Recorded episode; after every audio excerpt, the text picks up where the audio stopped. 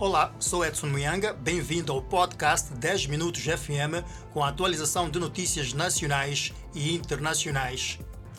A água potável volta a jurar nas torneiras dos moradores de três bairros da cidade de Maputo, nomeadamente Jorge Dimitrov, Machazine e Bagamoio. Foram meses de restrições após o corte no fornecimento de energia ao operador de água. A empresa advertia que o restabelecimento só seria possível após o pagamento de 4 mil meticais de multa. Sem água e negócio condicionado, a vida tornou-se difícil para muitas famílias. O fornecedor garante que os consumidores serão compensados pelos danos e a promessa de tudo fazer para garantir água em tempo útil. Cerca de 8 mil consumidores dependem de água abastecida por este fornecedor. Munícipes encheram o mercado grossista do Zimpeto esta sexta-feira para efetuar as últimas compras do ano. A Inspeção Nacional de Atividades Econômicas, INAI, esteve no local também para controlar qualquer tipo de irregularidade. No último dia do ano de 2021, marcado por grande movimento de pessoas no maior mercado de Maputo.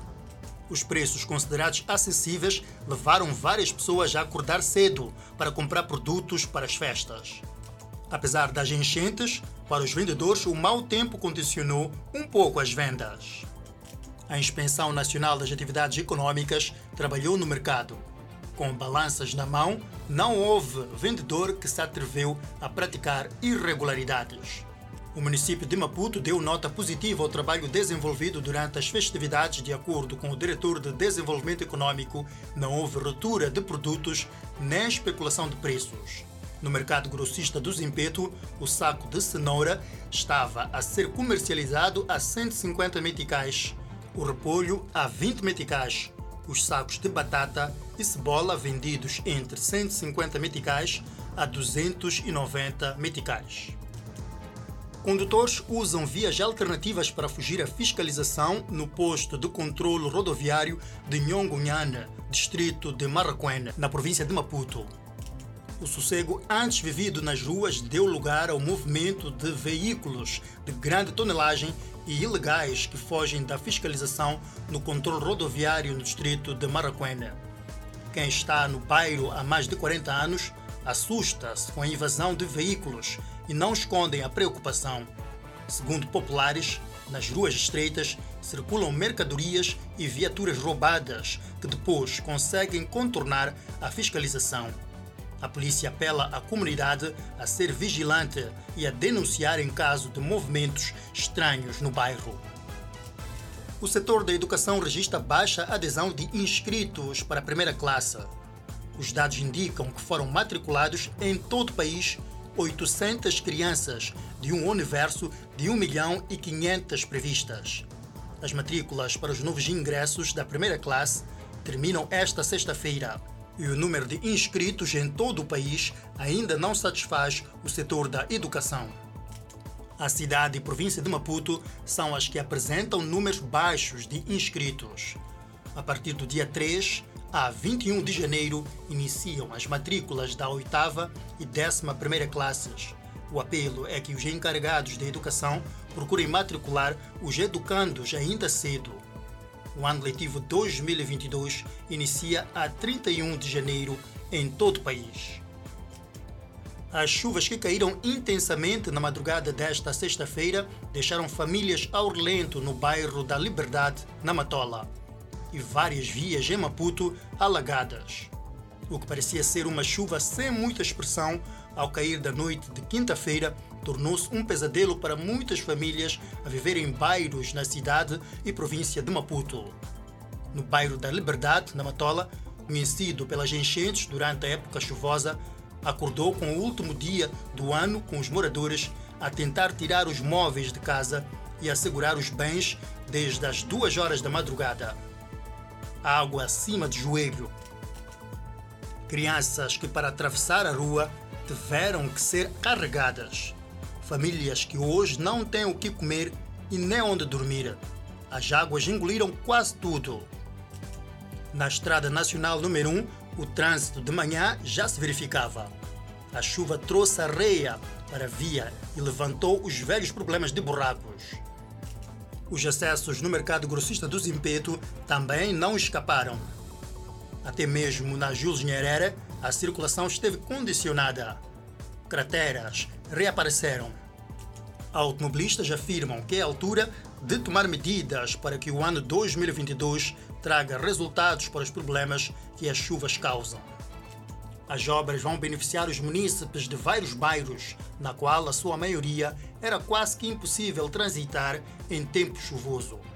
Beatriz Lopes, moradora do bairro Cololo, um dos bairros que beneficiou da asfaltagem na principal rua de acesso, conta que em tempos chuvosos era impossível transitar, aliada à situação de saneamento e falta de pontecas.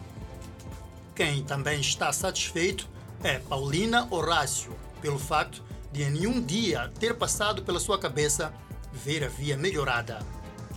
O edil de Quelimane, Manuel de Araújo, avança ser este tipo de iniciativas que a edilidade pretende trazer uma nova imagem para a cidade de Quelimane, na província da Zambésia. Agora as notícias internacionais. Centenas de milhares de pessoas nas Filipinas marcaram o Ano Novo em tendas e outras acomodações improvisadas 15 dias depois que um tufão matou mais de 400 pessoas e deixou meio milhão de pessoas sem casa. O desastre deixou muitos sobreviventes sem habitação, água, eletricidade, comida e roupas antes da véspera de Ano Novo. Muitas aldeias ficaram sem luz e sem água potável na sexta-feira. O operador Jai Rabina, de 19 anos, e sua esposa de 17 anos perderam sua casa em um incêndio no final de novembro.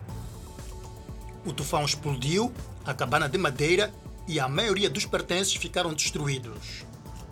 O casal e seu bebê de um ano receberão um novo ano em uma tenda em ruínas em uma clareira costeira, onde centenas de outras famílias pobres ergueram pequenos abrigos de escombros usando sacos de arroz e lona para se proteger da chuva e do sol. Não conseguimos recuperar nenhum dos nossos pertences, disse Rabina. Em outras regiões das Filipinas, a maior nação católica romana da Ásia, as autoridades proibiram fogos de artifício potentes, que causaram mortes e ferimentos generalizados no passado, e pediram às cidades que organizassem exibições de fogo de artifícios de pequeno impacto. Grandes reuniões familiares foram desencorajadas pelo governo para evitar novos surtos do novo coronavírus. Os corpos de 15 migrantes mortos em um acidente de caminhão em 9 de dezembro, no sul do México, foram levados de avião para Guatemala. Os restos mortais, em caixão de madeira, foram entregues por um avião de transporte militar mexicano C-295. Os caixões foram descarregados em uma base de Guatemala e entregues às famílias. A maioria devia ser enterrada em sua cidade natal na sexta-feira. Hoje é um dia muito triste para o México, como sabemos que é para a Guatemala, disse Laura Carillo, diretora da Agência de Cooperação Internacional do México. Essas pessoas saíram em busca de um sonho e hoje voltam para descansar em sua própria terra. O governo mexicano disse que, até o momento, foram identificados 50 dos 56 migrantes mortos, onde o caminhão de um contrabandista capotou em uma rodovia. Dos 50 mortos identificados, 37 eram de Guatemala, 11 da República Dominicana e um de El Salvador e do Equador. Os primeiros quatro corpos de vítimas de Guatemala foram devolvidos no início deste mês e outros 18 serão devolvidos posteriormente. As autoridades afirmam que impressões digitais têm sido usadas para identificar os corpos, bem como identificação de parentes por meio de fotos. Mais de 100 migrantes ficaram feridos no acidente e as autoridades de Guatemala disseram que 27 deles permanecem hospitalizados. O ministro adjunto das Relações Exteriores da Guatemala, Eduardo Hernández, disse que alguns dos feridos no acidente voltaram a viajar para o norte, em direção aos Estados Unidos da América, apesar do acidente. O caminhão estava lotado com 250 migrantes e os sobreviventes disseram que a velocidade e o peso da carga humana podem ter influenciado. Por hoje é tudo. Acompanhe a atualização de mais informação na edição desta sexta-feira do Fala Moçambique, quando forem 19 horas e 45 minutos. Até mais.